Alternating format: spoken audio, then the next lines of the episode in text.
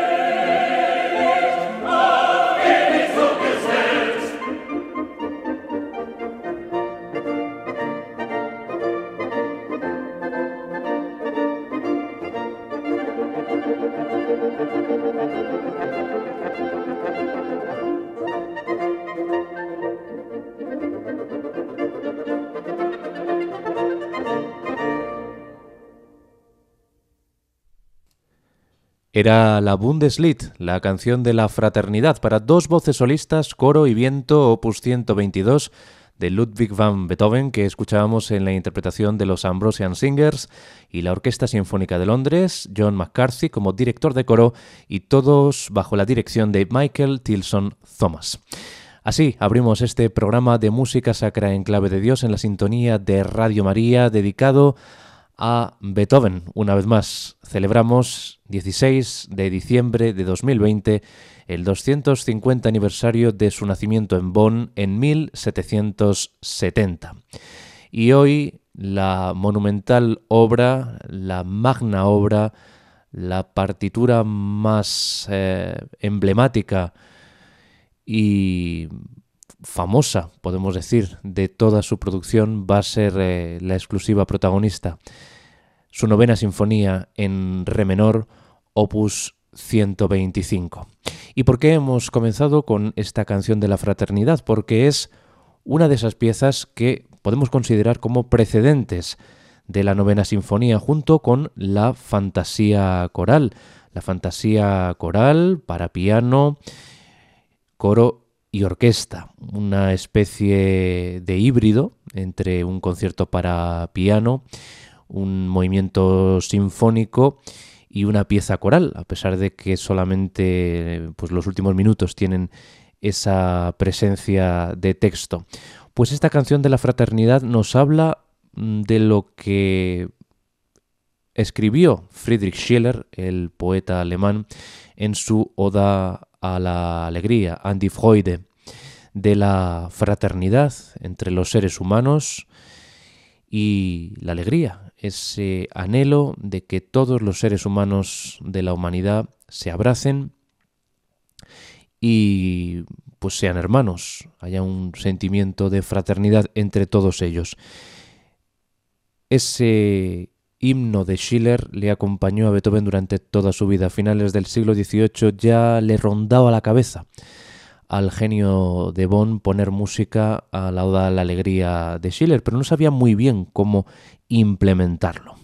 Pero el 7 de mayo de 1824, el teatro Kern Nertor acogía la interpretación de su última sinfonía, la novena, junto a la Misa Solemnis.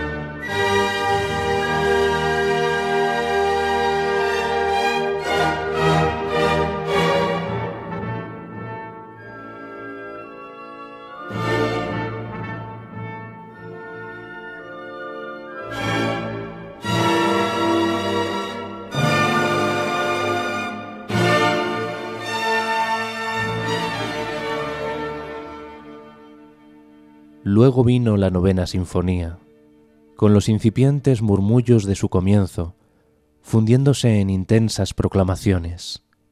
La agitación armónica y las rarezas formales de la música de Beethoven de los últimos años la habían alejado incluso de algunos de sus devotos. Ahora sucedía lo mismo, pero a escala gigantesca. Aunque había momentos de tensa calma y de apremiante esperanza, la música del primer movimiento tuvo que haber sido experimentada por momentos como algo parecido a un ataque físico. Terminaba, por algún motivo, con una marcha fúnebre. Pero sus devotos habían acudido para aclamarlo, pasara lo que pasara. Los incondicionales habían llegado a aceptar como algo incuestionable el hecho de que este tosco hombrecillo con cara de bulldog, sordo, y según estaba ampliamente consensuado, medio loco, era una de las figuras más extraordinarias de su época y de cualquier época. Hubo aplausos furiosos tras el primer movimiento de la sinfonía. Cuando comenzó el segundo, scherzo, con las exclamaciones de la orquesta interrumpidas por el timbal, el público estalló en una entusiasta ovación.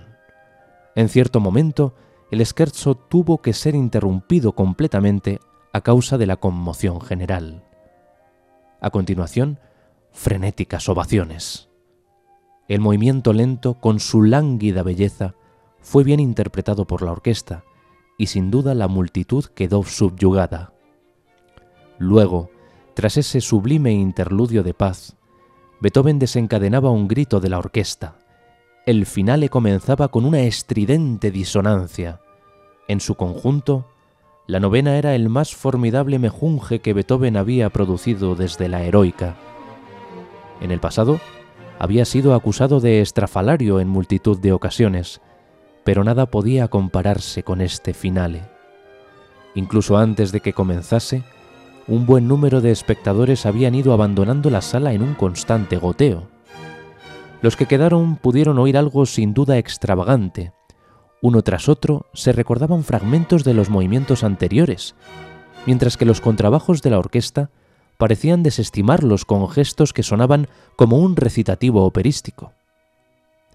Aquella tarde tal rareza resultaría aún más incomprensible, porque los contrabajos no tenían ni idea de lo que debían hacer y produjeron un sonido que, como un oyente recordaría más tarde, no era más que un ronco gruñido. Los solistas y el coro habían permanecido sentados esperando sus entradas, y el público esperaba oír qué demonios harían los cantantes.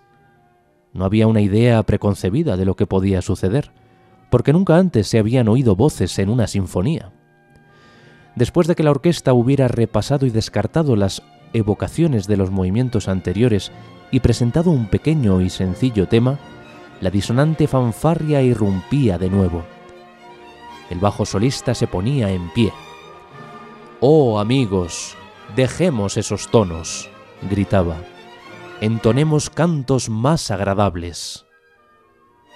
Aquello sonaba como un amigo en una taberna que invita a sus colegas a cantar una alegre canción. Los hombres del coro le secundaban, exclamando ¡Alegría! ¡Alegría! Conociese o no de antemano el texto, gran parte del público debió reconocer los versos de Schiller en sus famosas líneas iniciales alegría, hermosa chispa celestial, de Eliseo la hija engendrada. Traspasamos de tu divino santuario el umbral, ebrios de fuego como una llamarada. Los oyentes más viejos sabían muy bien lo que representaban aquellos versos, la época de la fiebre revolucionaria, cuatro décadas antes.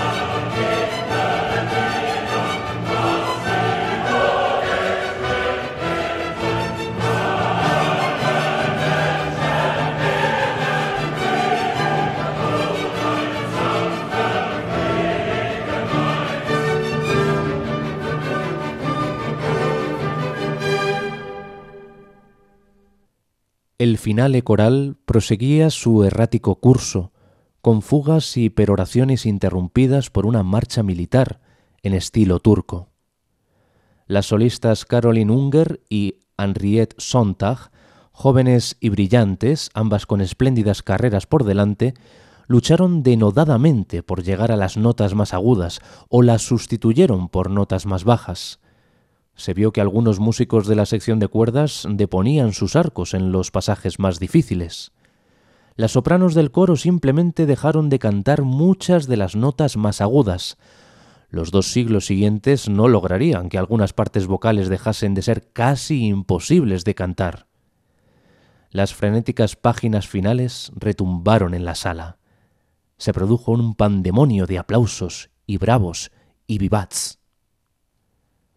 Durante todo este tiempo, Beethoven estaba de pie frente al director, vestido con una levita verde porque no tenía un traje negro, más apropiado para la ocasión, con sus ojos clavados en la partitura que descansaba sobre un atril, marcando el tiempo sin poder oír nada. Alguien lo describió como hundido en sus pensamientos mientras pasaba las páginas pero el violinista Joseph Böhm recordaba. Beethoven dirigió él mismo, es decir, se situó de pie frente al podio del director y empezó a agitarse como un loco. De pronto se estiraba en toda su altura y al instante siguiente se acuclillaba sobre el suelo, sacudiendo las manos y los pies, como si quisiera tocar todos los instrumentos y cantar todas las partes corales. Esto se aproxima más a los habituales testimonios sobre el estilo de dirigir de Beethoven. La leyenda dice que tras el scherzo o quizá al final de la sinfonía, Beethoven continuaba marcando el tiempo, perdido en la música dentro de su cabeza, hasta que Caroline Unger le tiró de la manga para que se volviera y contemplase la ovación que era incapaz de oír. Era como si los asistentes estuvieran rompiéndose la voz para hacerle comprender que aquel era su triunfo a pesar de todo, a pesar de la deficiente ejecución, de la dificilísima música, de los asientos abandonados, de su oído perdido. Sucediese o no de esa manera, pensar en ello produce una tristeza infinita. Al día siguiente, Anton Schindler trató de apaciguar la indignación de Beethoven y convencerle de que el concierto había sido un gran éxito. Schindler anotó en su cuaderno de conversaciones. Jamás en la vida he escuchado una ovación tan frenética y a la vez tan cordial. En una ocasión, el segundo movimiento de la sinfonía fue interrumpido completamente por los aplausos y hubo una petición de bis. La respuesta ha sido más que espléndida, pues el público estalló entusiasmado en cuatro ocasiones.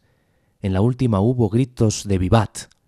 Cuando la platea prorrumpió en aplausos por quinta vez, el comisario de policía gritó ¡Silencio!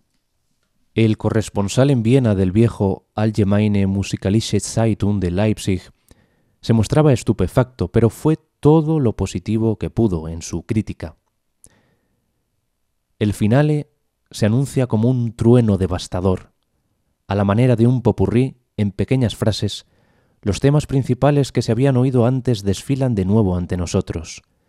Recuperada la compostura, el crítico se sienta ahora ante su escritorio, pero aquel momento permaneceré imborrable para él. Arte y verdad celebran aquí su triunfo más radiante. En este punto que vamos a escuchar a continuación, de la novena sinfonía de Beethoven, de su cuarto movimiento, en la repetición de la palabra abrazaos, la textura divina de Beethoven irrumpe en los vientos agudos, con centelleantes figuras de las cuerdas como en Fidelio, libertad, y en la misa, credo. Beethoven escoge las palabras que más le interesan. Multitudes, hermanos.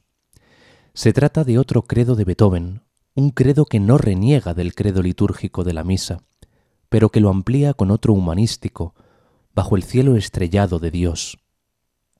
Dirigirse a las multitudes y llamarlas hermanos era la esencia de lo que, como artista, muy distinto del hombre misantrópico, Beethoven había estado haciendo durante toda su vida creativa. Este no es el clímax del finale ni de la sinfonía en su conjunto, pero es un núcleo ético y espiritual el credo de la novena sinfonía. Se trata de la respuesta de Beethoven a la desatendida oración por la paz con la que terminaba la misa solemnis, con los tambores de guerra resonando a lo lejos. La visión de la novena sinfonía es la de que como amorosos hermanos y hermanas encontraremos aquí en la tierra nuestra alegría y nuestra paz. Ese credo asciende hasta debe habitar un Padre amado. En ese momento, Beethoven vuelve a recordar la misa solemnis. La armonía posee algo del sonido arcaico y modal de algunos pasajes de la misa. La textura se desliza hacia los sonidos como de órgano producidos por las violas y los chelos divididos, más las flautas bajas y los clarinetes, que se habían oído en el preludio de la misa cuando convocaban la transustanciación de Cristo en el pan y el vino. La Sagrada Comunión es evocada en este instante secular. Juntos, en fraternidad, con besos, reconocemos a nuestro Creador y nos preparamos para crear nuestro paraíso.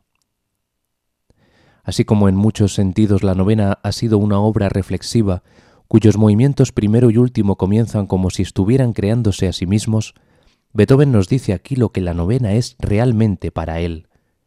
Sea este beso para el mundo todo. La sección credo termina en la mayor, pianísimo, en una extraña textura que evoca el firmamento, colgando de las palabras buscadlo sobre las estrellas sin temor. Allí está su morada. Desde ese momento, el cuasi finale de la cuasi sinfonía estalla en una explosión de alegría en re mayor. Una exaltada versión del tema Freude y del primer verso de Schiller se juntan en una doble fuga con el tema Abrazaos y su texto. Esta combinación está llena de significado. El tema Freude y su texto la imagen de la alegría como una presencia mágica y divina en la tierra que debe ser celebrada entre compañeros, se une a abrazaos, el credo estático en el abrazo de toda la humanidad bajo el manto de Dios. Con esta doble fuga, Beethoven une la visión humanística y la espiritual en el camino hacia el Elíseo.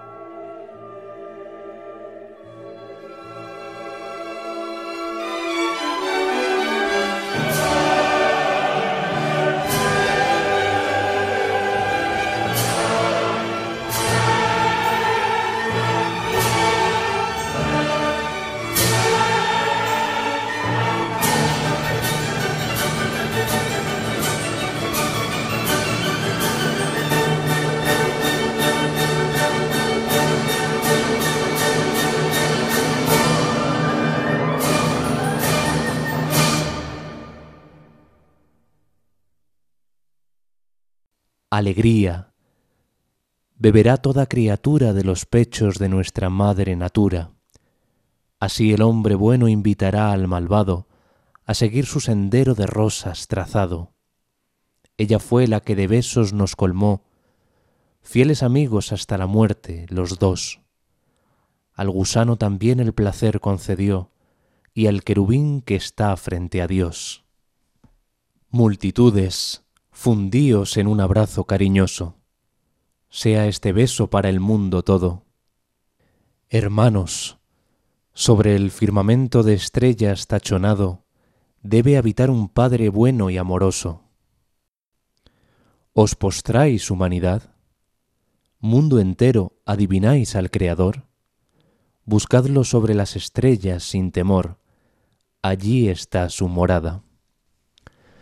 La novena emerge desde un neblinoso murmullo hasta proféticas proclamaciones.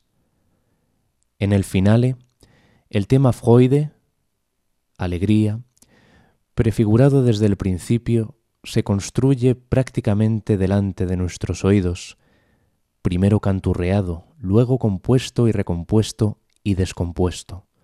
O lo que es lo mismo, la novena es también música sobre la música, sobre su propia gestación, sobre el compositor componiendo.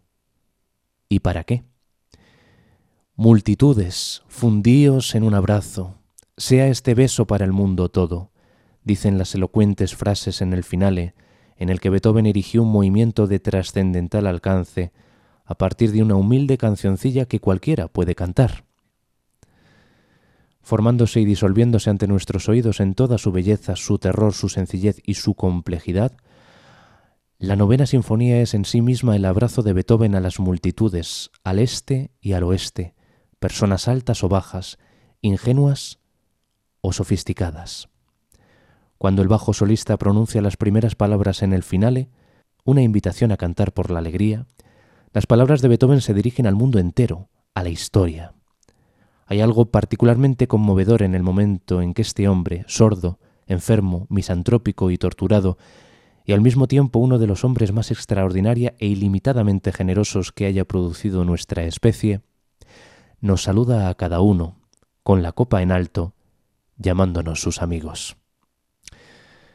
Hasta aquí este programa de Enclave de Dios, el espacio de música sacra en Radio María que ha estado dedicado al último movimiento, el cuarto, Presto, que pone música a la Oda a la Alegría de Schiller, de la novena sinfonía en re menor opus 125 de Ludwig van Beethoven que les hemos ofrecido en esta interpretación dirigida por Karl Böhm a la Orquesta Filarmónica de Viena y al coro de la Ópera Estatal Vienesa con las voces solistas de la soprano Jessie Norman, la mezzo Brigitte Fassbender, el tenor Plácido Domingo y el barítono Walter Berry. Una versión que no puede faltar en la discoteca de todo melómano. Y así en este año 2020 coronamos el homenaje a Beethoven en el 250 aniversario de su nacimiento. Este músico que es inmortal, como lo es su novena sinfonía, un himno a la concordia, a la fraternidad de toda la humanidad, a que todos seamos hermanos y que tiene también esa conexión con la divinidad, con el Creador.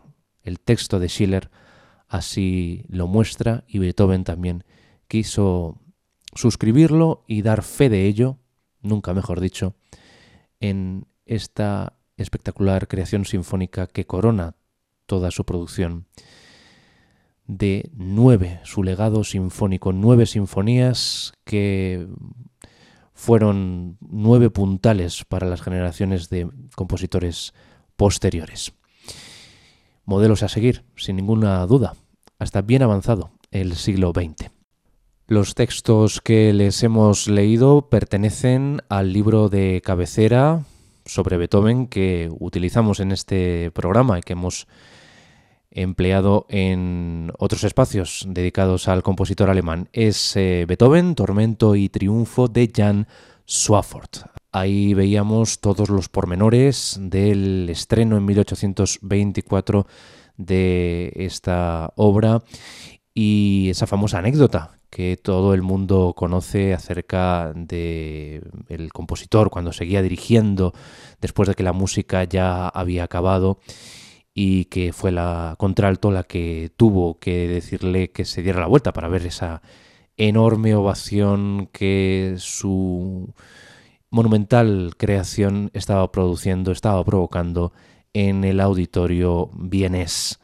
Ese público vienés del que se quejaba a veces Beethoven, pero eh, que recompensaba con una cálida acogida la mayoría de sus obras. ¿Quién hubiera estado allí ese 7 de mayo de 1824 asistiendo a esta obra pues realmente extraña, fascinante? Nunca se habían escuchado voces en una sinfonía. Era netamente instrumental este género musical y él había utilizado un texto que propugnaba por los valores que él defendía de la Revolución Francesa, la libertad, y la fraternidad sobre todo, también la igualdad entre los seres humanos. Y lo cierto es que el, público estaba asistiendo a un hecho histórico, ese 1824 con un Beethoven completamente sordo, enfermo, como leíamos en el texto de Jan Swafford, y también acuciado por las deudas, un, músico que tenía pues muchas dificultades para seguir eh, componiendo, pero que hasta el último minuto él siguió llevando obras al papel pautado. Y con la novena sinfonía pues se abre un mundo para los compositores eh, futuros y también una larga sombra de la que compositores como Brahms pues no se podían sustraer. Hasta cuarenta y tantos años de edad, eh, Brahms no compuso su primera sinfonía, como sabemos, y la influencia determinante de las formas armónicas, em, el eh, tratamiento del material motívico, las voces, em, pues meter un texto en una sinfonía, algo programático, todo eso eh, fue el pionero Beethoven con esta novena sinfonía y con sus mm, sinfonías precedentes, por supuesto, pero una sinfonía también que fue utilizada políticamente en los regímenes eh, totalitarios como puede ser el nazismo, también fue utilizado estéticamente, artísticamente por autores como Liszt o Wagner, pero para eh, describir el legado de la música alemana, de esa recia tradición de la música romántica alemana. Y lo cierto es que esta sinfonía pues, ha estado utilizada desde muy diversos prismas. Y hoy en día pues, eh, ya sabemos también que es el himno de la concordia eh, para Europa, es el himno de la Unión Europea. Y estamos muy satisfechos que así sea y de que esta música pues tienda a esa universalización de la fraternidad en este mundo global. Gracias Beethoven por tanto. Tienen una dirección de correo electrónico todos ustedes disponible en clave de Dios arroba para cualquier consulta, sugerencia, aclaración, comentario y nos vemos ya en el último programa del año de En clave de Dios en unas eh, escasas semanas aquí en la sintonía de Radio María para traerles más música sacra ya en plena Navidad.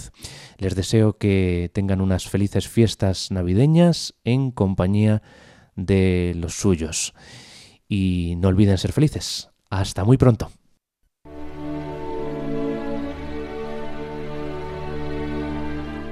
Y así termina En Clave de Dios con Germán García Tomás.